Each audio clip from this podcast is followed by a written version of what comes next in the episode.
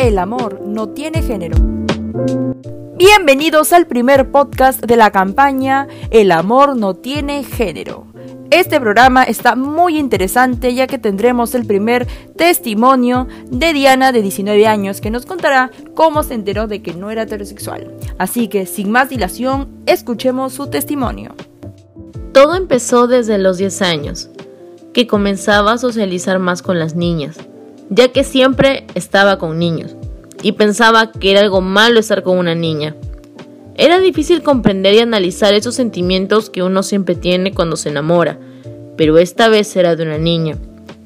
A pasar el tiempo fui informándome y comprendiendo más de lo que sentía y también lo que era, ya que también me considero una persona no binaria. Y me da igual qué pronombres puedan utilizar en mí.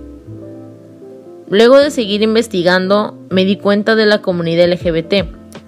Yo leía y leía muchas veces sobre ello, y esto me hizo comprender que no era nada malo que yo sea una persona bisexual y no binaria. Incluso supe diferenciar entre orientaciones y géneros.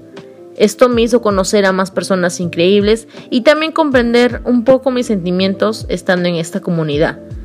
Pero a la vez me daba miedo de hablarlo con mi familia, ya que decían de que tal vez estaba confundida y no sabía lo que quería.